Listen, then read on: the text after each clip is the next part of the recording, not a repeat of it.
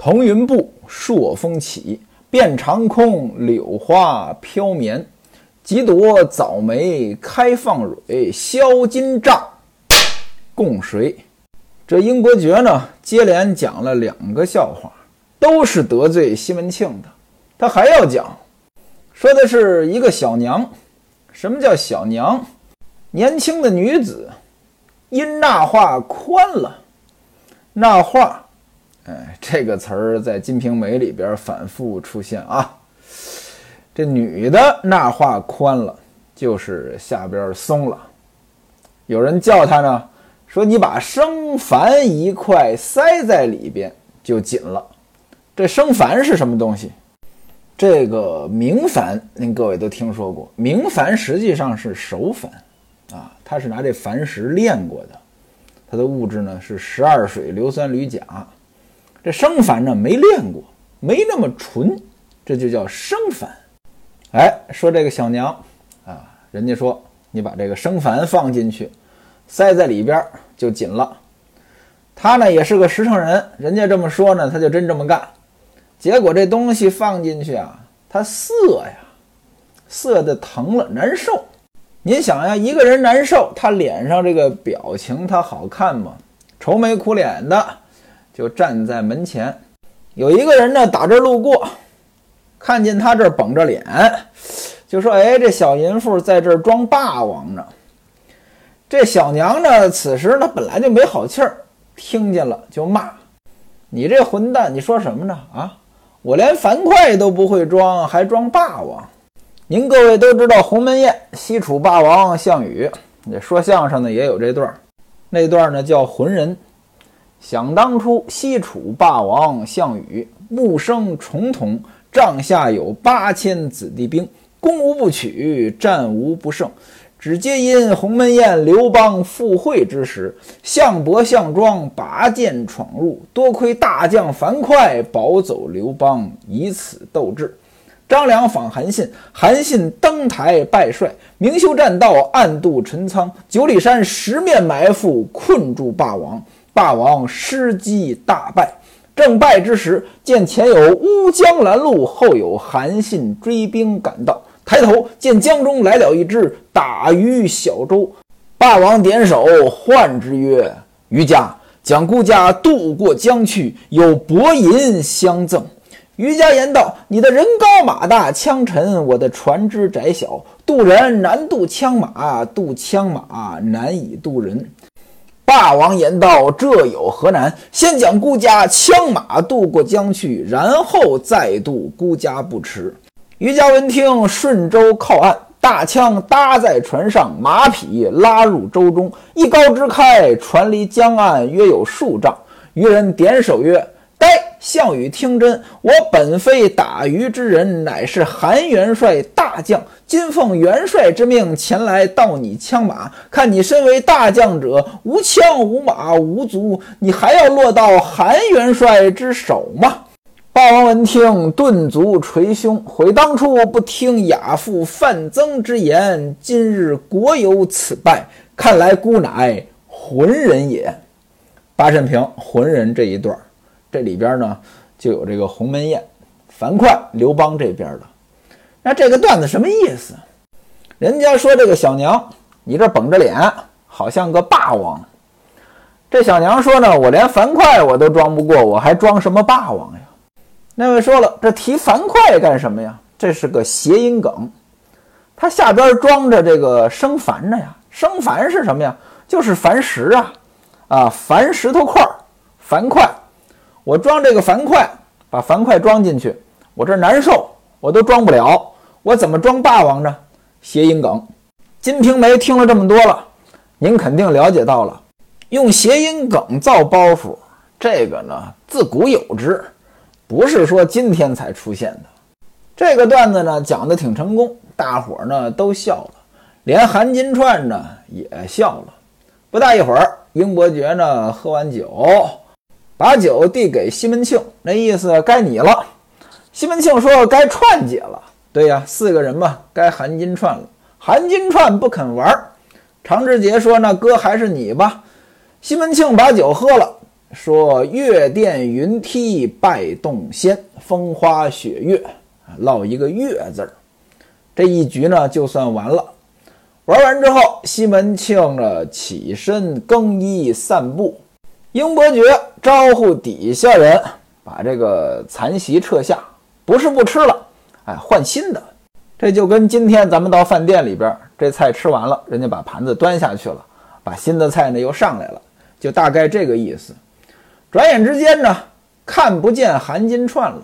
英伯爵四下张望。只见他呢，走到这个假山底下，蔷薇架的底下，干嘛呀？在沙窝上撒尿。从这个细节呢，您也可以看出来，这古人呀，没有什么上厕所的习惯。英伯爵呢，折了一枝花枝，轻轻地走过去，蹲在他后边，伸手呢，挑弄他的花心。这花心是什么？女性的私处。您想呀，人家那儿正撒尿呢，你来这个，也不知道这是多么的恶趣味。韩金串他没防备啊，吓了一跳，还没尿完呢就站起来了。这一下子，您想啊，这尿一半他拦不住啊，裤子都湿了。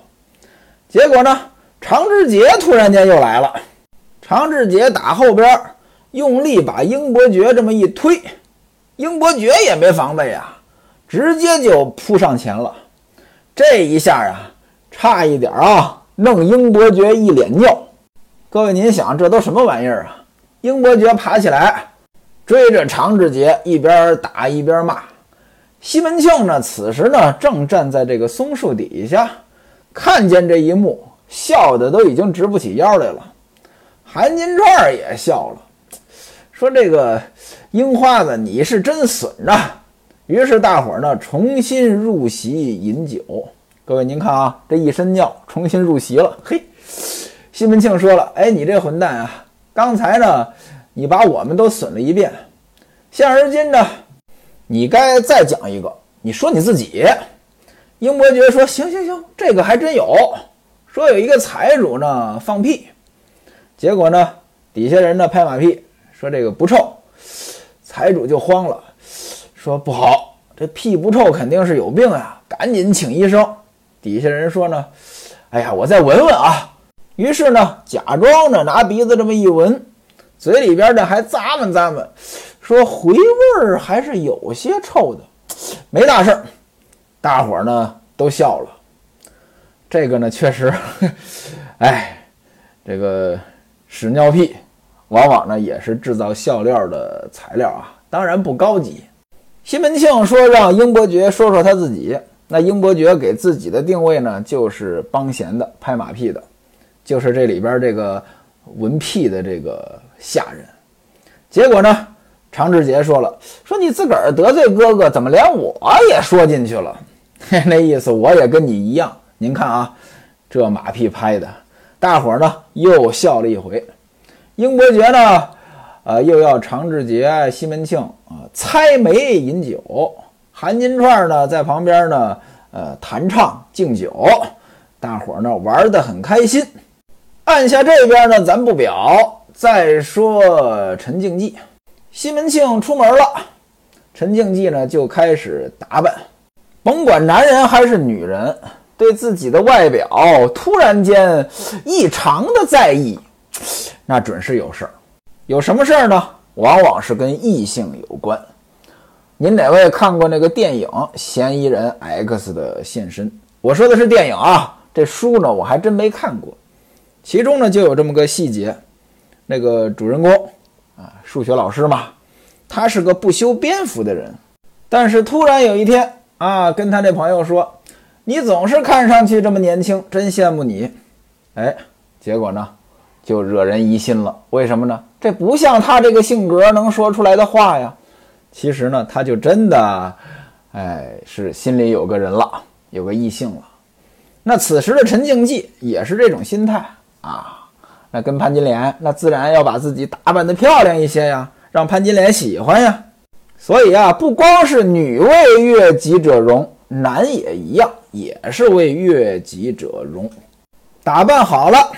心里想着潘金莲，但是呢，毕竟这事儿风险太大呀，也不敢说搞得特别夸张啊，往后边溜达，就在这雪洞里边张望，啊，就想到潘金莲这边来，因为潘金莲是住在这后花园嘛。等了半天也没来，嘿嘿，那当然了，那时候他没有微信啊，你只能靠偶遇啊，不像今天。那不用等啊，约好了，一块来就行了。等了半天不来，心里急呀，那干脆豁出去了，就往潘金莲房中来。还好没人看见，走到房门口，听得潘金莲呢低声唱了一句：“莫不你才得些，便将人忘记。”什么意思啊？你把我得着了。然后呢，就把我忘了。潘金莲是唱出来的，但这句词儿呢，陈静济一听呢，就知道了。潘金莲也想他呢，啊，自己不来找他，潘金莲这儿埋怨着。于是呢，他就接着：“我哪敢忘记了你？”一下子就进来了，紧紧的抱住亲亲啊！昨天丈母娘让我去观音庵礼拜，我一心放你不下。我说我有事儿不去。啊，今天呢，爹出去喝酒了，我一大早就在雪洞里边张望，望得眼穿，结果呢，看不到亲亲你的丽影啊，因此呢，拼着死我到这儿来了。潘金莲说：“你这张嘴呀，油嘴滑舌，你小点声，隔墙有耳，在这里说话呀，这个不妥。”正说着呢，话还没说完呢，在窗缝里隐隐的就望见小玉手里拿着一幅白卷，渐渐的就走过来了。各位，您想呀，您要是潘金莲、陈静济呀，啊，来人了，这心里边咚咚咚咚咚咚，不定跳成什么样子。结果呢，小玉往这边走，走到半道呢，突然间又转身回去了。金莲想，哎，这小丫头怎么要来又回去了？哦，忘拿东西了。那您想呀，她忘拿东西了，回去拿好了，不还得来吗？就知道她还要来，慌里慌张的赶紧跟陈静济说：“你赶紧走，今儿不行。”陈静济也没办法呀，一溜烟的跑了。果然，小玉又来了。干嘛来的呢？吴月娘让她来的，让她来干什么呢？让潘金莲来画这个裙托，这裙托是什么东西？您看这个，呃，外国这个有些那贵妇人底下那个裙子都老大了，那下边那个就叫裙托。当然了，中国的这个应该没这么大，但是呢，呃，它下边那东西也叫裙托啊。吴月娘呢让潘金莲画这个裙托，要送人用。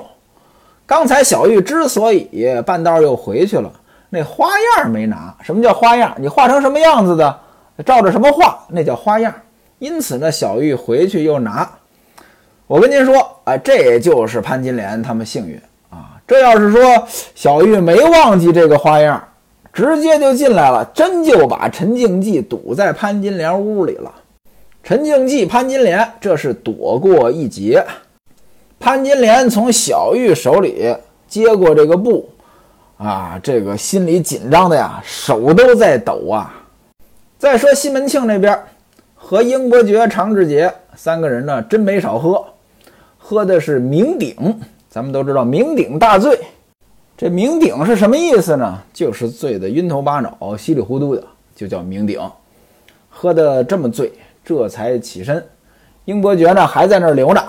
留也留不住，英伯爵呢就跪那儿了，说：“哥哥，你是不是还怪我刚才说话说的不对呀？我怎么留不住你呀？”西门庆笑了，说：“嗨，玩笑话，谁还记着呀？”英伯爵呢一听这话，取来一个大酒杯，满满的斟了一杯，递上来。西门庆呢就把这酒喝了。常志杰呢？又端上了一些点心，西门庆呢也吃了。于是呢，西门庆谢过英伯爵，起身，给了韩金钏一两银子，让戴安呢又赏了那两个歌童啊，赏了三钱银子。您看啊，还是女的挣得多。但是西门庆嘱咐了，跟这两个男演员说啊，以后呢，我们家喝酒，我也呢派人来找你啊，你呢到我那儿去。说完之后，上轿起身，两个小厮跟随。英伯爵呢，叫下人呢把东西都收拾了，把歌童打发走，骑着这个驴啊和韩金串的轿子一起进城。西门庆到家呢，已经是黄昏时分，到李瓶儿房中睡觉。转过天来，李瓶儿和西门庆说：“说我自从养了孩子呢，身上只是不净。这前文书说过很多回了，身上不净呢，就是月经不干净。但是李瓶儿说这身上老不净，只是不净，就是一直不净，这个肯定就不正常了。你月经它是有时间的呀，对吧？”说我呢身上一直不净，早晨呢看镜子啊，这个脸上呢它也是黄的，饭呢我也吃不下，没什么食欲，走起路来呢这腿呢就跟扭了一样，也不得劲儿。哎，如果说我有些山高水低，留下这孩子谁来看管呀？山高水低那意思，我有个不好，我要是死了，留下这孩子。叫谁看管？说着说着话就流泪了。西门庆说呢：“我去把仁医官请来，啊，给你把把脉，给你开些药，吃点药呢也就好了。”于是呢，叫书童写个帖子去请仁医官。书童呢答应一声去了。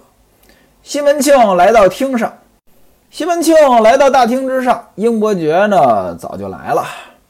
西门庆呢，无非是客气一番。哎，昨天呢，叨扰你了。两个人呢，在那儿聊天。不大一会儿呢，书童通报说仁医官来了。西门庆赶紧出去相迎，也请到客厅当中，和英伯爵呢也见了礼。三个人呢就坐下了。书童上茶，仁医官就问说：“府上哪一位贵样？贵样，样就是病，贵样，这是一种尊敬的说法。”西门庆说：“我的第六个小妾身体有些不好，老老先生您仔细一看。”仁医官就问说：“是不是就是之前生了孩子的？”西门庆说：“正是，不知道怎么就病了。”仁医官说：“且带学生进去看看。”说完了，西门庆陪着仁医官到李瓶儿屋里，在这个床前坐下，让丫头呢。把这个帐子轻轻地揭开一条缝儿，把李瓶儿的右手呢放出来，用这手帕把这手包着，啊，把这手呢搁在书上，这就是把脉。那人家女眷嘛，你是一个男医生，那肯定呢，这个人家不能出来见你，哎，在帐子里边伸出一只手来，手还得包着。不知道您哪位看过中医啊？我小时候呢看过，哎，把过脉啊。这个手往那儿一搁，中医在那儿把脉。现在反正好多年，我是没看过中医了，不知道现在的中医怎么把脉。仁医官说：“且待脉息定着。”那意思呢，稳定稳定。你这不能马上就把脉，人一动呢，他心脏跳得快呀，对吧？呃，这个沉一会儿，这个脉息平稳了，这才呢把脉。三个指头啊，寸关尺。这医生把脉呀，那肯定是很安静的，低着头，仔细的在这儿把，这个不能一惊一乍的，这一惊一乍的会出人命。这要是一把脉，五官挪位，哎呀，我告诉你啊，就这几声，这病人就得吓死。把了一会儿脉，把手放下，李瓶儿呢又把这个手啊缩回去。不大一会儿呢，又用这个手帕包着左手出来，还是搁在书上。仁医官呢也是一样的把脉，两个手呢都把。把完脉之后，跟西门庆说：“老夫人两手的脉都看了，各位您注意啊，老夫人其实不老，但是呢这是个尊称，这只能说是在传统语境之下的尊称。您要搁现在，好家伙，人家年纪轻轻，你说人家是老夫人。”那肯定得打起来，啊，说老夫人的两手脉呢，我都看了，还要斗胆呢，看看气色。西门庆说：“没关系，咱们是通家朋友啊。什么叫通家朋友？两家人好的跟一家人似的，没关系。这过去呢，男女呢不能随便见面，对吧？那么你这当医生的又没办法啊，你不见那怎么看病呀？到今天呢，其实也一样。今天呢，男女见面啊，这都不叫事儿了。但是您说一些私处，或者说身上的一些比较隐秘的部位。”那也不能给异性看，但是要是医生，这就没办法了。中医讲究望闻问切，把脉呢是切，你还得望，望呢就是看这个气色。仁医官这么一看，只见呢李瓶儿脸上桃花红靛色，小脸红扑扑的，眉间柳叶翠含颦，眉间柳叶，哎，女的柳叶眉好看。翠含颦，这不能是翠的。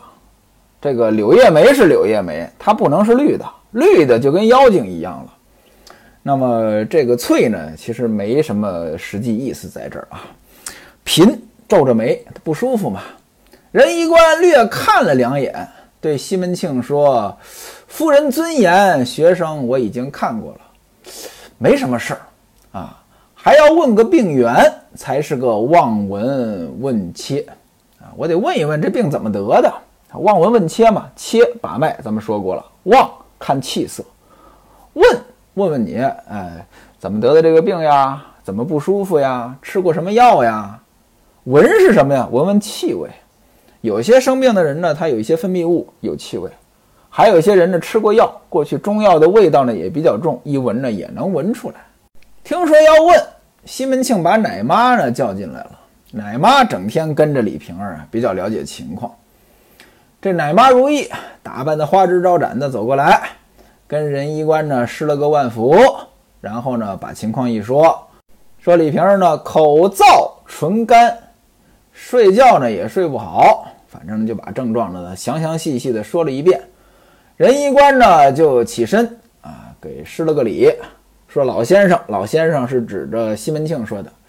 说如果是这样的话，学生我保您没事儿。这要是一般的人家啊，也不那么讲究。我呢随便开点药呢，也就差不多了。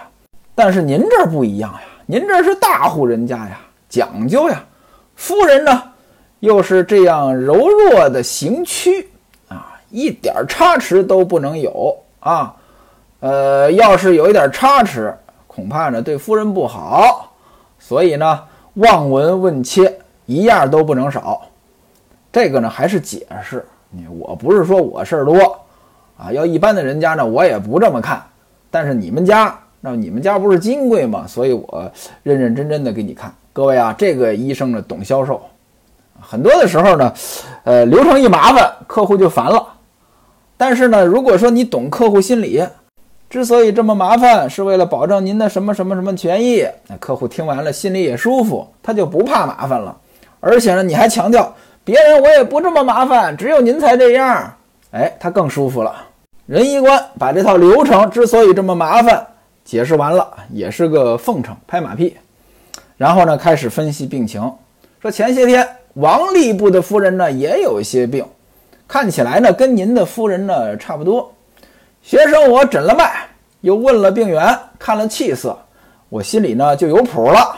到家里我查了古方，再加上自己的一些意见，开了药，把那热者凉之，虚者补之，啊，就这么七七八八吧，大概三四剂药也就好了。王吏部家呢，因为这事儿对我呢很感谢，给了好多东西，有布，有钱。啊，都送来了。夫人呢也感谢我啊，吏部公就是王吏部嘛，吏部公啊，又送学生一个匾，吹吹打打的送到我们家，上边写着“如一神术”四个大字。这匾挂上之后，哎，朋友们都来看啊，说这匾写的是什么颜体？什么叫颜体？颜真卿的字体啊，这一个个字儿写的都飞起来了。这颜真卿不是写楷体吗？怎么还飞起来了？您也可以看得出来，这仁医官呢也没什么学问。仁医官的那些朋友也没什么学问。仁医官接着说：“说况学生我呢，幼年呢曾经读过几行书，但是呢，家里边呢条件不行，就学了岐黄之术。什么叫岐黄之术？这个岐呢，指的是岐伯；黄呢，指的是皇帝。不知道您看没看过《黄帝内经》？《黄帝内经》当中就是皇帝和岐伯那聊天讨论医术。”它是这么个行文的方式，因此呢，岐黄之术指的就是学医。这个仁医官说这话什么意思啊？我也读过书，后来改的学医，所以呢，管我叫如医，这个呢，挺合适的。仁医官呢，其实就是在吹牛、打广告。一般来说呢，这个越是吹牛的人啊，本事越不大。有本事的人从来都不说自己有本事。您看学徒我什么时候说过我有本事？我为什么不说自己有本事呢？因为我真有本事啊！哎，我这脸也不要了。反正呢，仁医官呢就吹了一通。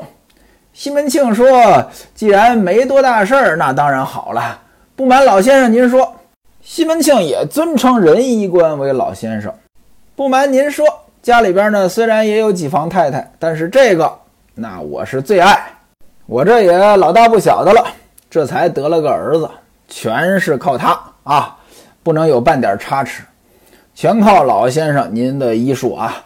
您给我呢费心调治，让他早点好，我必定是恩有重报。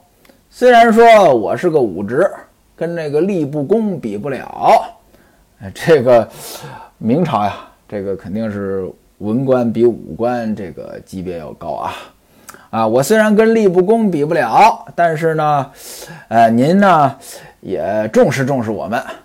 仁医官说了，嗨，您这么说话，那我怎么能说指望您还怎么谢我呢？您放心，钱我不挣您的，别说不挣您钱，就是这个药本儿，我也不敢找您要。什么叫药本儿？这买药材你得要钱呀，对吧？我看病有看病的钱，买药有买药的钱。这买药的这本钱我都不找你要，话是这么说，其实呢那意思你得给我钱呀。西门庆听完之后笑了，说：“学生我也不是那吃白药的呀，我给你讲个笑话吧。”哎，这个地方西门庆怎么突然间也要讲笑话呢？咱们下回书再说。